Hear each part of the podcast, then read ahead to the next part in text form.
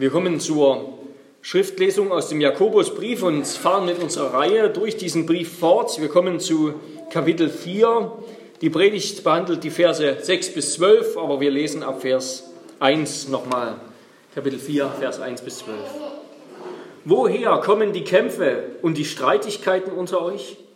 Kommen sie nicht von den Lüsten, die in euren Gliedern streiten? Ihr begehrt und habt nicht, Ihr mordet und neidet und könnt es nicht erlangen. Ihr streitet und kämpft. Ihr habt es nicht, weil ihr nicht bittet. Ihr bittet und erlangt es nicht, weil ihr in böser Absicht bittet, um es in euren Lüsten zu vergeuden. Ihr Ehebrecherinnen, wisst ihr nicht, dass die Freundschaft mit der Welt Feindschaft gegen Gott ist? Wer also ein Freund der Welt sein will, der macht sich zum Feind Gottes. Oder meint ihr, die Schrift rede ohne Grund, ein eifersüchtiges Verlangen hat der Geist, den er in uns hat wohnen lassen. Umso reicher aber ist die Gnade, die er gibt. Darum spricht er, Gott widersteht den Hochmütigen, den Demütigen aber gibt er Gnade. So unterwerft euch nun Gott, widersteht dem Teufel, so flieht er von euch. Naht euch zu Gott, so naht er sich zu euch. Reinigt die Hände, ihr Sünder, und heiligt eure Herzen, die ihr geteilten Herzens seid. Fühlt euer Elend, trauert und heult. Euer Lachen verwandle sich in Trauer und eure Freude in Niedergeschlagenheit. Demütigt euch vor dem Herrn, so wird er euch erhöhen. Verleumdet einander nicht, ihr Brüder. Wer seinen Bruder verleumdet und seinen Bruder richtet, der verleumdet das Gesetz und richtet das Gesetz. Wenn du aber das Gesetz richtest, so bist du nicht ein Täter des Gesetzes, sondern ein Richter des Gesetzes. Einer nur ist der Gesetzgeber und Richter, der die Macht hat, zu retten und zu verderben. Wer bist du, dass du den anderen richtest? Wort des lebendigen Gottes. Wir nehmen Platz zur Predigt.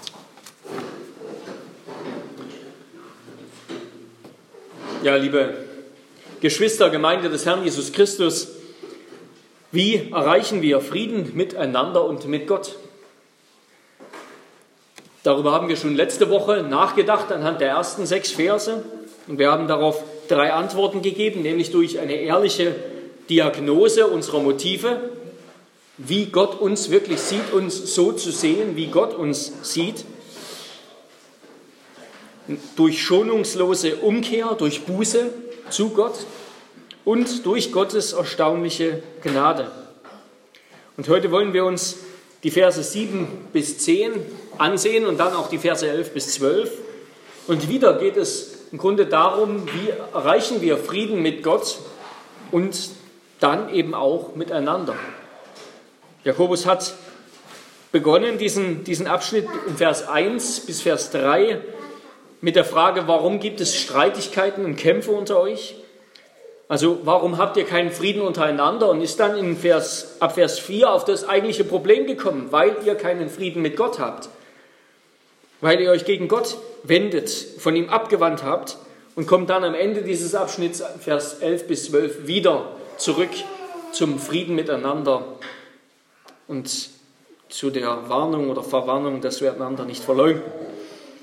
Und wenn wir uns heute vor allem eben diese Verse in der Mitte, Vers 7 bis 10 ansehen und dann am Ende auch noch Vers 11 bis 12, dann gehen wir im Grunde noch einmal hinein in den Punkt der letzten Predigt über die schonungslose Umkehr zu Gott. Ja, wie erreichen wir Frieden mit Gott?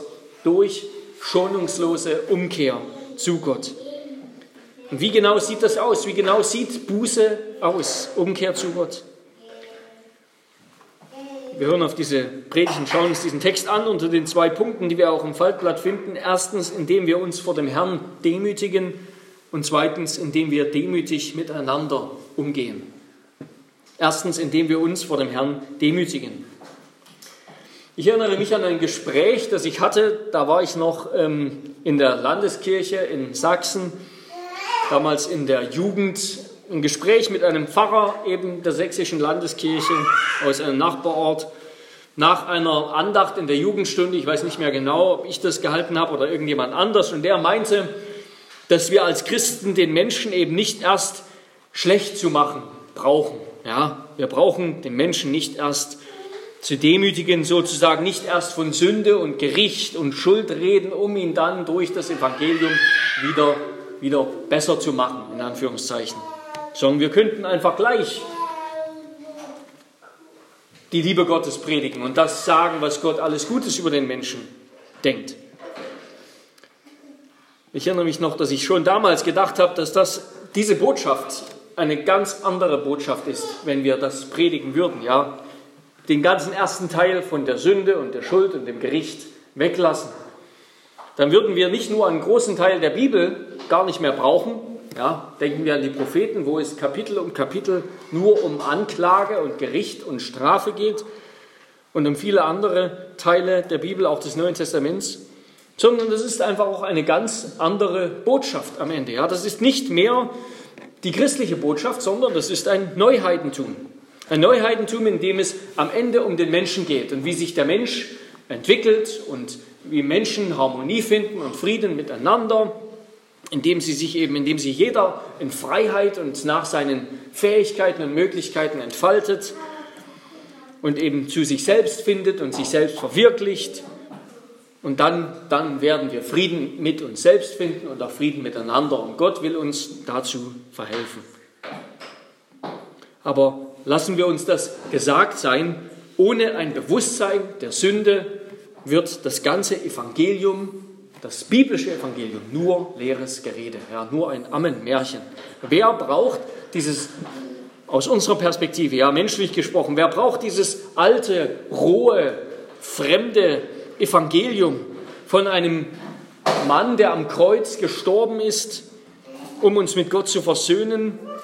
Wer braucht dieses Evangelium der Bibel, wenn er keine Probleme hat, kein Problem mit Gott, mit dem Schöpfer des Himmels und der Erde? Wenn er nicht damit rechnen muss, für alle Ewigkeit von Gott getrennt zu sein, verdammt zu werden? Wenn er nicht schuldig und aus eigener Kraft völlig hilflos ist? Wer braucht dann noch das biblische Evangelium? Niemand. Und das ist doch gerade das Problem der Kirche heute, ja, wes weswegen die Kirchenbänke so leer sind. Weil die Menschen fest davon überzeugt sind, dass sie keinen Retter brauchen. Oder wenn sie irgendwie Hilfe brauchen, dann können sie das doch schon selbst bewerkstelligen. Ja, so denken doch die allermeisten. Wer braucht schon Gott? Ich habe doch eine Versicherung, ich habe Freunde, ich habe genügend Geld und Sicherheiten, ich habe einen vollen Kühlschrank, ich habe einen sicheren Job, ich habe einen Kopf zum selber denken. Heute gibt es die Wissenschaft und so weiter. zumindest sind all diese Dinge wichtiger für mein Leben als ein Gott, ja, als frommes Geschwafel. Und ähm, der presbyterianische Theologe J. Gresham Machen, der hat gesagt, der grundlegende Fehler der modernen Kirche ist, dass sie mit einer absolut unmöglichen Aufgabe beschäftigt ist nämlich damit, die Gerechten zur Umkehr zu rufen. Und Klammern, das, das hat nicht mal Jesus versucht, ja, die Gerechten zur Umkehr zu rufen. Er hat Sünder zur Umkehr gerufen. Die Gerechten, die Pharisäer, an denen ist seine Botschaft abgeprallt. Moderne Prediger versuchen, schreibt Mädchen weiter, Menschen in die Kirche zu bringen, ohne von ihnen zu verlangen, ihren Stolz aufzugeben Sie versuchen dem Menschen zu helfen, die Überzeugung von der Sünde zu vermeiden und zu vergessen. Ja, dass wir von Gott reden, ohne das ganze Negative aus dem Alten Testament mit Sünde und Strafe und Zorn und was noch alles dazugehört. Aber die christliche Botschaft, die Botschaft der Bibel, noch der Kirche, war von jeher eine andere. Frieden entsteht erst, wenn wir die Waffen niederlegen. Ja, so hat es der Kirchenvater Augustinus gesagt. Wenn einmal jeder erkennt, dass er in sich selber nichts ist und von sich selbst keine Hilfe empfängt, dann sind ihm die Waffen zerbrochen und der Krieg ist geschlichtet. Dann kehrt Frieden mit Gott ein, wenn wir unsere Waffen, unseren Krieg gegen Gott aufgeben.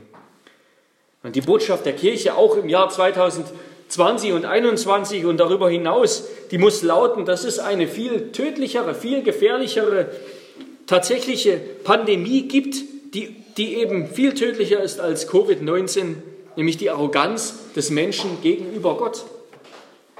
Das ist die tödliche Gefahr, an der der Mensch steht. Und das ist Gerade die Gefahr, die er selbst nicht einmal wahrnimmt, ja. Und das ist vielleicht das größte Problem daran. Der Glaube, dass wir genug Kraft und Weisheit in uns selbst haben, dass wir uns auf uns selbst verlassen können, dass wir etwas in uns besitzen, worin wir nicht von Gott abhängig sind. Da ist ein Funken Kraft, da ist eine, ein Moment Kraft. Und da stehen auch wir als Christen immer wieder in der Versuchung, etwas in uns selbst zu haben, auf etwas in uns selbst zu vertrauen, das nicht von Gott ist. Und das ist ein teuflischer Wahn, eine tödliche Erkrankung der Seele, hat Calvin das genannt, die uns glauben lässt, wir seien gesund, wo wir doch todkrank sind. Und so gehen wir nicht zum Arzt, ja, wir lachen über die, die uns warnen, dass wir todkrank sind. Ja. Es gibt ein wertvolles Interview mit einem Wissenschaftler, einem Paläontologen, ähm, Dr. Günther Bechli, ähm, der eben meint, der eben ein Atheist war, durch und durch ein Atheist und wie er Christen früher verachtet hat, ja, der noch eher irgendeinen Pantheismus geglaubt hätte, irgendeinen Glauben vom Guten im Menschen, dass der Mensch ja aus eigener Kraft, aber die Christen, die diese Schwächlinge, ja, die sich selbst erniedrigen und da rumrutschen auf den Knien und immer nur von ihrer Sünde klagen, das war das Letzte, was er wollte. Und doch hat ihn dieser Gott am Ende ja, überwunden und gewonnen und zur Demut gebracht, so dazu gebracht zu erkennen, wer er wirklich ist. Ja, diese grundlegende Abneigung gegen das Eingeständnis, ein Sünder zu sein, in Not zu sein, verloren zu sein, Vergebung und Erlösung zu brauchen, das ist die Grundhaltung des modernen Menschen heute. Und die Botschaft der Bibel ist eine ganz andere. Ja? Der Prophet Jeremia ruft uns zu, verflucht ist der Mann, der auf Menschen vertraut und Fleisch zu seinem Arm macht und dessen Herz vom Herrn weicht. Oder Jesus sagt es gerade andersrum, selig sind die geistlich Armen, denn ihrer ist das Himmelreich. Und wir haben gleich äh, zu Beginn des Gottesdienstes im Ruf zur Anbetung gehört, Gott hat keine Freude an der Stärke des Rosses noch gefallen an der Kraft des Mannes. Er hat gefallen an denen, die ihn fürchten, die auf seine Gnade hoffen.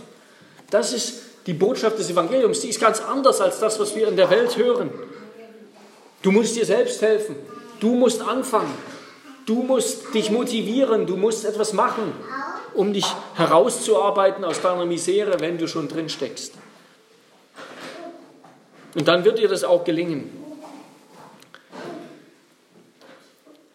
Nein, die Botschaft der Bibel lautet, es ist der Weg zum Frieden mit Gott, der Weg zum Heil, auch mit uns selbst, zum Frieden mit uns selbst und dann auch miteinander. Das ist Gottes Erbarmen, Gottes Erbarmen über unwürdige Sünder. Stille sein und auf den Herrn vertrauen. Aufhören mit dem Versuch der Selbsterlösung. Und Calvin hat geschrieben, denn wie unsere Niedrigkeit Gottes Hoheit ist, so findet auch das Bekenntnis unserer Niedrigkeit sein Erbarmen als Arznei bereit. Der Mensch soll all die Krankheit der Selbstliebe und des Ehrgeizes fahren lassen, denn davon wird er verblendet und denkt so höher von sich, als recht ist. Und stattdessen sollen wir uns im truglosen, im truglosen Spiegel der Schrift ansehen und erkennen. Und genau das wollen wir tun, indem wir uns diese Verse anschauen, wo Jakobus darüber spricht, dass Gott dem Demütigen gnädig ist. So hat auch Augustin, Augustin das gesagt. Was ist das Wichtigste in der christlichen Religion? Was ist das Wichtigste in der christlichen Religion? Er hat gesagt, als erstes und zweites und drittes und immerfort nur die Demut. Als erstes und zweites und drittes und immerfort nur die Demut. Und das müssen wir immer wieder aufs Neue hören, auch wir als Christen. Und wir wollen uns das eben anschauen. Wie geschieht das? Wie wir uns demütigen vor Gott? Ja, Vers 6, Jakobus 4, Vers 6, Gott widersteht den Hochmütigen. Das ist eine Aussage, eine Warnung. Den Demütigen gibt er Gnade, das ist eine Verheißung. Das ist sozusagen die Überschrift und dann entfaltet Jakobus das. Und er, Er tut das fast so wie eine Art Psalm, ja, das erinnert fast an die Dichtkunst der Psalmen, so in, in kurzen Versen. Was bedeutet das, sich vor Gott zu demütigen? So unterwerft euch nun Gott. Widersteht dem Teufel. Das ist ein Gebot, so flieht er von euch. Das ist das Ergebnis. Naht euch zu Gott. Ein Gebot, so naht er sich zu euch. Das ist das Ergebnis. Reinigt die Hände, ihr Sünder. Und heiligt eure Herzen, die ihr geteilten Herzen seid. Fühlt euer Elend, trauert und heult. Euer Lachen verwandle sich in Trauer und eure Freude in Niedergeschlagenheit. Demütigt euch vor dem Herrn, das ist dann wiederum eben der Schluss. Hier kommt er wieder zum Anfang. Demütigt euch vor dem Herrn, so wird er euch erhöhen. Es hört mit der Verheißung auf, dass Gott uns erhöhen wird. Und wir wollen uns diese, diese Aussagen in aller Kürze anschauen. Unterwerft euch nun Gott. Ja, wir sollen Gottes Herrschaft, Gottes Wahrhaftigkeit, Gottes Gerechtigkeit anerkennen. Erkennen, wie Paulus mit im Römerbrief sagt und im Römerbrief ausführt, dass Gott Recht hat und nicht wir. Gott hat Recht, wenn er sagt, dass wir ein Problem haben, dass wir Sünder sind. Und nicht wir haben Recht, wenn wir sagen, es gibt Gott nicht. Oder wenn, dann hat er uns nichts zu sagen. Ja, das ist im Grunde nichts anderes als das erste Gebot, ja, dass wir nur einen Gott haben sollen und ihm dienen sollen. Gott allein Gott sein lassen und ihm alles unterordnen, alles nachordnen. Sein Wort für wahrer halten, als was wir fühlen, verlangen und wollen.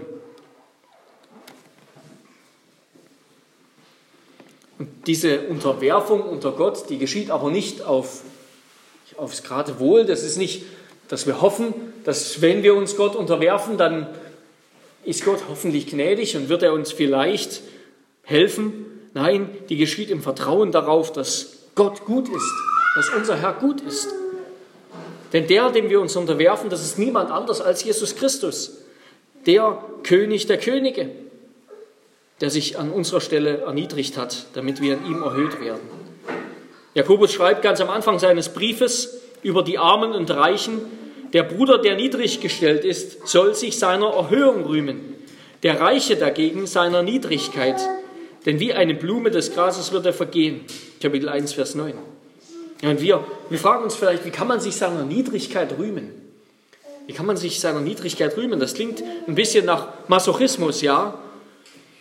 Aber wenn wir verstehen, dass gerade unsere Niedrigkeit, wenn wir uns demütigen, wenn wir herabsteigen vom Ross, der Ort ist, wo wir Jesus begegnen und wo wir das Leben finden, dann gibt es nichts Vernünftigeres zu tun, als sich zu demütigen. Und wenn die Welt eines braucht, dann sind es nicht Menschen, noch mehr Menschen, die Chef sein wollen, sondern Menschen, die sich demütigen.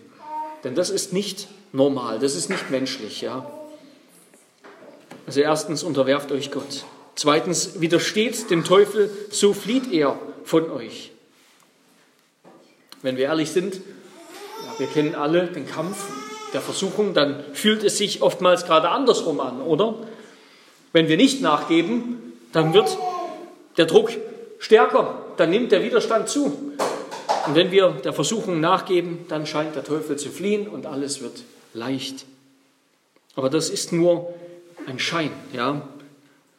Wir müssen diesen Kampf durchkämpfen. Das Widerstehen ist ein Kampf ist ein schmerzhafter Kampf. So war das bei Jesus im Garten Gethsemane. Als er in der Versuchung war, zu fliehen vor diesem Ganzen, was kommt, dem Kreuz und all den ganzen Leiden wegzurennen. Aber er musste diesen Kampf des Gebets, des Ringens, des Vertrauens auf Gott, des Unterordnens unter Gottes Willen, er musste diesen Kampf kämpfen, bevor er dann im Vertrauen auf Gott voller Überzeugung ans Kreuz gehen konnte. Gott sagt uns, wenn wir widerstanden haben, dann wird er uns stärken. Dann werden wir die Kraft finden, das Gute zu tun. Genauso wie Jesus, als er widerstanden hat, im Vertrauen auf Gott, im Glauben an sein Wort, dann hatte er die Kraft, ja, das Böse zu überwinden. Jesus hat der Versuchung des Teufels widerstanden, im Vertrauen auf Gottes Wort. Und dann hatte er die Vollmacht, die Dämonen auszutreiben, den Teufel zu vertreiben. Zu widerstehen, das ist für uns in der Praxis häufig eine Flucht, ja, eine Flucht vor der Gelegenheit der Versuchung. Und der Teufel hat ja so viele, so viele Strategien und Mittel. Der Teufel hat großes Interesse daran, uns vom Beten abzuhalten. Er beschießt, unseren, er beschießt unseren Verstand, wenn wir uns mit geistlichen Angelegenheiten beschäftigen, dass wir uns doch jetzt besser mit alltäglichen Angelegenheiten beschäftigen. Jetzt muss ich ans Essen denken, jetzt muss ich dies und jenes Belanglose tun. Er will, dass wir auch nach unserer Bekehrung als Christen noch die alten Angewohnheiten beibehalten aus dem alten Leben. Denn sie werden den Einfluss Gottes in unserem Leben immer wieder ausbremsen. Er freut sich, wenn wir Reue nicht, um die Tat, nicht in die Tat umsetzen, sondern nur darüber nachdenken. Er schmeichelt uns, sodass wir uns, sodass wir stolz werden über unsere Demut. Er macht Menschen Angst, eine Angst, die sie lähmt, sich der Herrschaft Gottes bewusst zu werden. Das ist es ja auch, was wir in dieser Zeit erleben. Ja? Die Menschen haben so viel Angst vor Erkrankung, vor einem Virus, dass sie sich nicht bewusst werden, dass Gott herrscht. Dass Gott auch diese Krankheiten seiner Hand hält. Der Teufel freut sich, wenn wir unentwegt über uns selbst nachdenken, denn dann bleibt kein Raum für Gott in unserem Denken. Der Teufel gebraucht die Psychologie, um das, was die Bibel Begierde nennt, Bedürfnis zu nennen. Ja, das, was die Bibel Begierde nennt, das nennt die Psychologie häufig Bedürfnis. Und ein Bedürfnis ist natürlich legitim, es muss erfüllt werden, wenn der Mensch keinen Schaden erleiden will. Das ist ein gesunder Selbsterhaltungsantrieb. Die Bibel sagt, nein, das ist Begierde. Das ist verboten von Gott. Und das ist vor allem schädlich und tödlich. Das ist ein ungesunder Egoismus. Ja, und so viele, so viele Taktiken, so viele Möglichkeiten, Mittel nutzt der Teufel, um uns anzugreifen. Es lohnt sich einmal dieses Büchlein von C.S. Lewis zu lesen, die ähm, Screwtape Letters, ähm, auf Englisch heißt es, glaube ich, die Anordnung an einen Unterteufel oder sowas, ähm, wo er sicherlich, kann sich kaum vorstellen, wie er sich das so alles ausgedacht hat, aber sehr viel von der teuflischen Weisheit, ja, sozusagen schreibt, wie uns der Teufel verführen will. Aber auch eben, wie wir, auch wie wir treu bleiben können, wie wir dem Teufel widerstehen können. Ja, und wir dürfen wissen, als Christen, als Christen gehören wir nicht mehr dem Teufel. Wir stehen nicht mehr unter der Herrschaft des Teufels. Ein Christ ist nicht mehr besessen von Dämonen, sondern wir gehören dem Geist Gottes. Und deshalb dürfen wir in der Versuchung, in der Anfechtung Gott wirklich anrufen. Und es ist eine Freude, wenn wir das erleben, wenn wir Gott anrufen und ihn bitten, Gott, du hast verheißen, ich gehöre dir, ich bin dein Kind, gib mir jetzt die Kraft.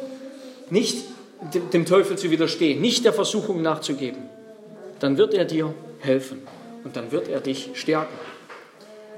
Naht, naht euch zu Gott, so wird er sich zu euch nahen. Das ist das Nächste. Ja, wisse, wenn du Gott suchst, wenn du nach Gott fragst, wenn du ihn suchst im Gebet, dann wird er sich von dir finden lassen. Er will, dass wir zu ihm kommen. Er will, dass wir ihn suchen. Nicht nur im Gottesdienst, sondern dass wir uns auch von falschen Entscheidungen abwenden. Falsche Entscheidungen, die wir getroffen haben, wieder umkehren.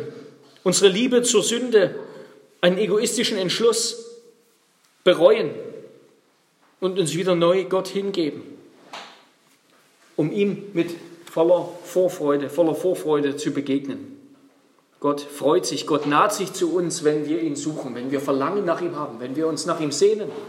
Dann ist das schon die Frucht von Gottes Werk in uns. Und dann will Gott diese Sehnsucht auch beantworten. Wenn wir umkehren zu Gott, so wird er umkehren zu uns. Das ist seine Verheißung. Sacharja 1, Vers 2 und 3, Malachi 3, Vers 7 und andere. Wenn wir Gott anrufen, dann wird er uns hören, dann wird er uns antworten. Dessen dürfen wir uns ganz gewiss sein. Das ist eben keine Frage unseres Gefühls, sondern es ist eine Frage der Verheißung des Wortes Gottes. Ja, wir sollen gegen unsere Gefühle Gott vertrauen, Gottes Wort vertrauen. Reinigt die Hände, ihr Sünder, und heiligt eure Herzen, die ihr geteilten Herzens seid. Das sind natürlich zwei parallele Aussagen, ja, die, die im Grunde das Äußere und das Innere betreffen. Die Hände zu reinigen und die Herzen zu heiligen, das ist das Gleiche, ja. Erneuert euer Inneres und euer Äußeres.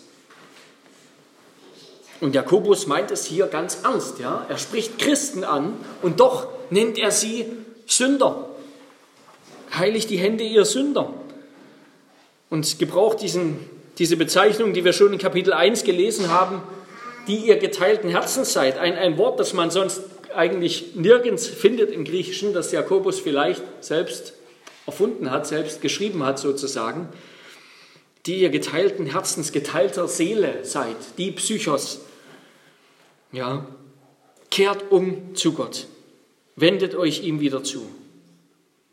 Ja, auch wir als Christen sind immer wieder in der Gefahr, wie Lots Frau, zurückzuschauen, zurückzuschauen auf das alte Leben. Wieder diese trügerische Hoffnung in uns entstehen zu lassen, dass doch, wenn wir das mit Gott nicht mehr verfolgen, dass doch das Leben in der Welt eben so viel leichter ist. Es ist leichter, es ist schöner, es bringt so viel Freude und Vergnügen und nimmt den Kampf weg. Und immer wieder verführt uns der Teufel, verführt uns die Sünde mit diesen Lügen. So ungestört vom christlichen Gewissen zu leben, einfach das eigene Glück zu suchen, nicht, nicht nach anderen zu fragen, fragen zu müssen, nicht nach Gott fragen zu müssen. Immer wieder sind wir in der Versuchung, wie Lots Frau zurückzuschauen.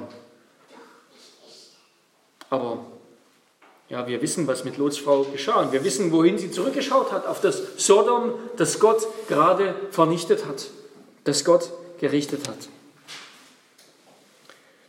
Und das Gegengift gegen diese Lügen der Sünde dieser Welt, dass es in dieser Welt einfach schöner, besser, fröhlicher zugeht. Das Gegengift ist Ehrlichkeit.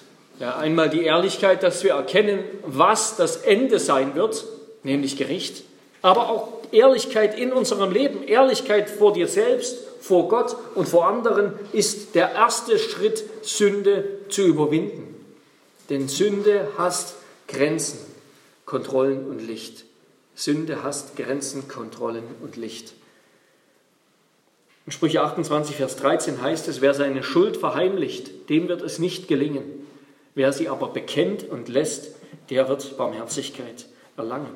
Und das ist ein schmerzlicher Prozess, weil was demütigt uns nicht mehr, als dass wir tiefe Fehler bekennen müssen voreinander und vor Gott. Und Jakobus schreibt später in Kapitel 5, Vers 16, bekennt einander die Übertretungen und betet füreinander, damit ihr geheilt werdet. Ja, Ehrlichkeit ist das Gegengift gegen die Lügen der Sünde. Und wir könnten weitere Dinge anführen. Denke zuerst, bevor du handelst. Versuche dir Hilfen einzurichten, um dich an die Wahrheit zu erinnern, wenn die Lüge dich umgarnt. Bitte Gott inständig, dass du Selbstkontrolle lernst. In den Sprüchen heißt es, ein Mann ohne Selbstkontrolle ist wie eine Stadt ohne Mauern die offen ist, von jedem erobert zu werden, der daherkommt. Laufe immer wieder zu Christus.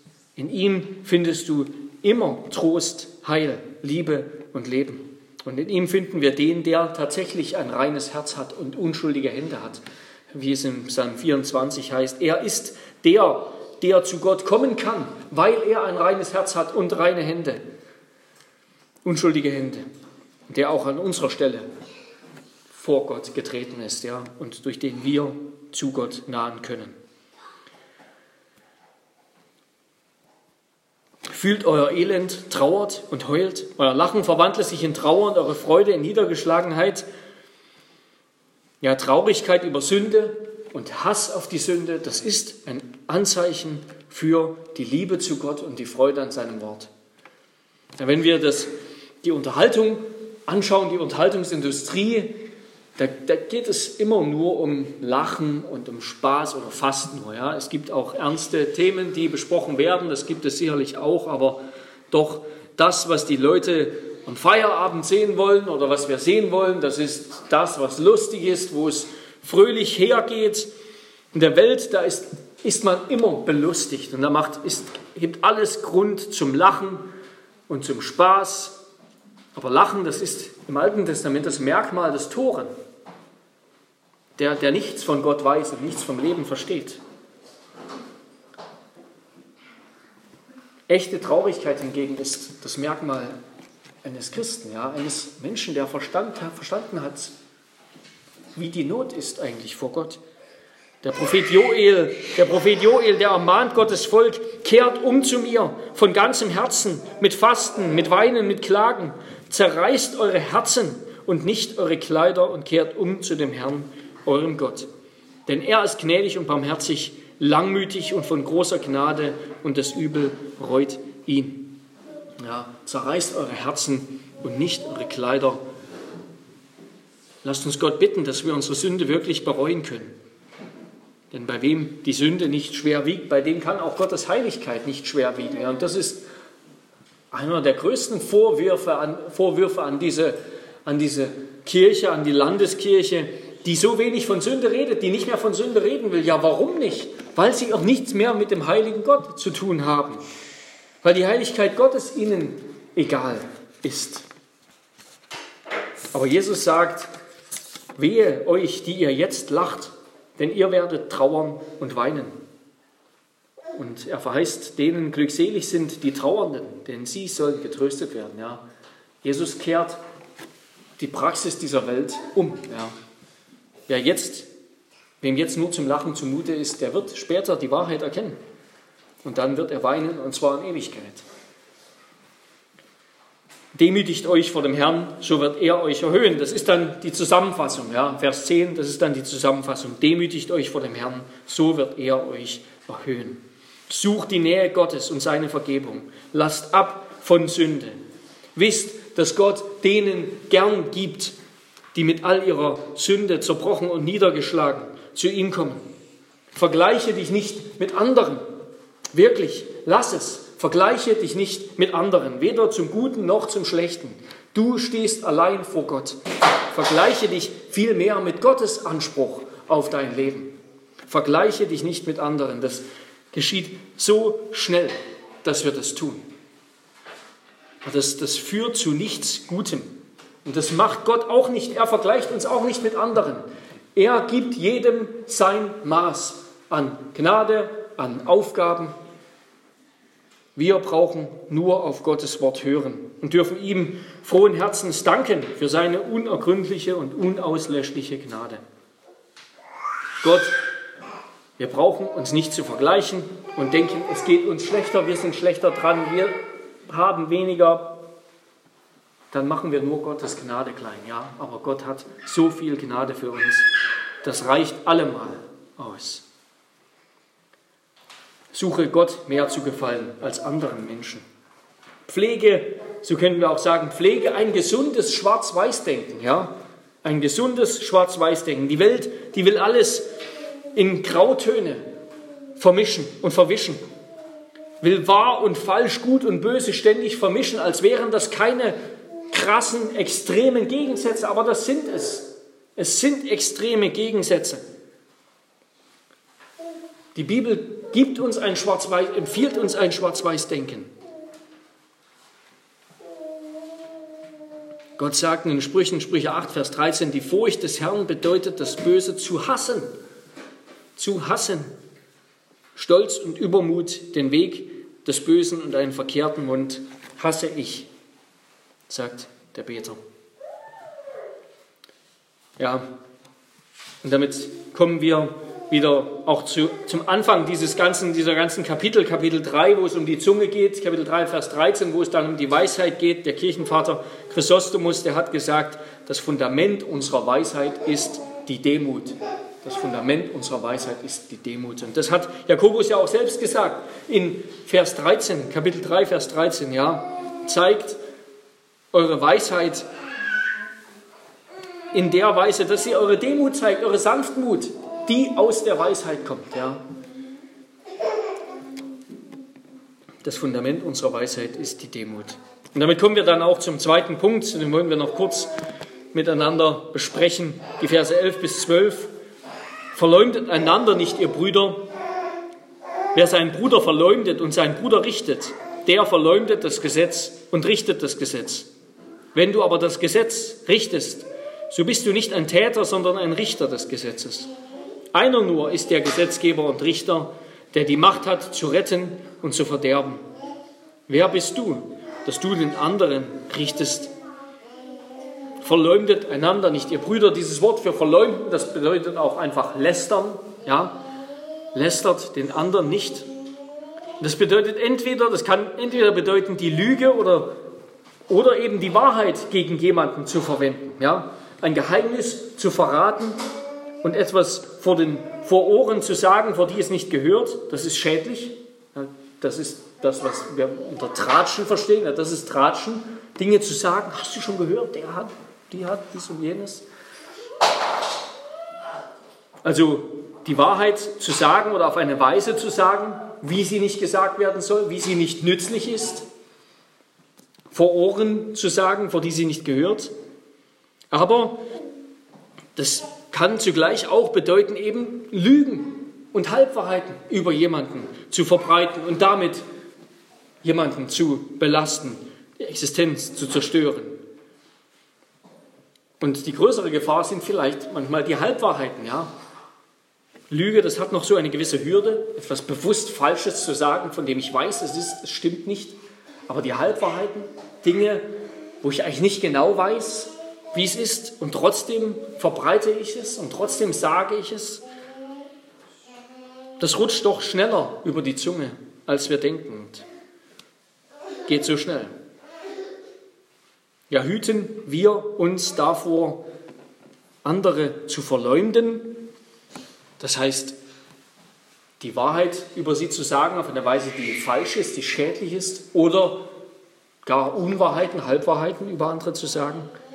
Und Jakobus geht weiter, denn wenn du das tust, dann machst du dich zum Richter über andere. Du stellst dich hin und sagst, du bist in der Lage, hier ein Urteil zu fällen über denjenigen, was der falsch gemacht hat und was er jetzt verdient hat. Aber hüten wir uns davor zu meinen, wir müssten über andere ein Urteil fällen. Auch wir als Christen, ja, auch in theologischer Hinsicht, ja. Wir sind viel schneller dabei, Urteile zu fällen, als es nützlich und hilfreich ist. So oft ist es, ist es nicht nützlich, Urteile zu fällen. Ja? Es gibt die Situation, wenn wir in der Verantwortung stehen, wenn wir anderen helfen müssen, in der Gemeinde, auch als Hirten der Gemeinde, andere zu schützen, dann müssen wir ein Urteil sprechen. Aber oftmals ist es doch so, dass wir viel zu leichtfertig über andere urteilen, über ihre Überzeugungen und über ihre Praxis, über ihr Leben. Aber das, das ist nicht nötig. Gott macht das. Jeder steht und fällt sich selbst vor Gott. Jeder steht und fällt sich selbst vor Gott. Wir und die anderen auch. Und wenn wir schon ein Urteil fällen müssen, dann ermahnt Jesus uns, richtet nach, nicht nach dem Augenschein, sondern fällt ein gerechtes Urteil. Fällt ein gerechtes Urteil. Ja, wer bist du, o oh Mensch, der du auch seist, dass du den anderen richtest? Fragt der Apostel Paulus, denn worin du den anderen richtest, verurteilst du dich selbst. Denn du, der du richtest, verübst ja dasselbe. Und damit blendest du Gottes Gericht aus. Ja, Römer 2, Vers 1 bis 3.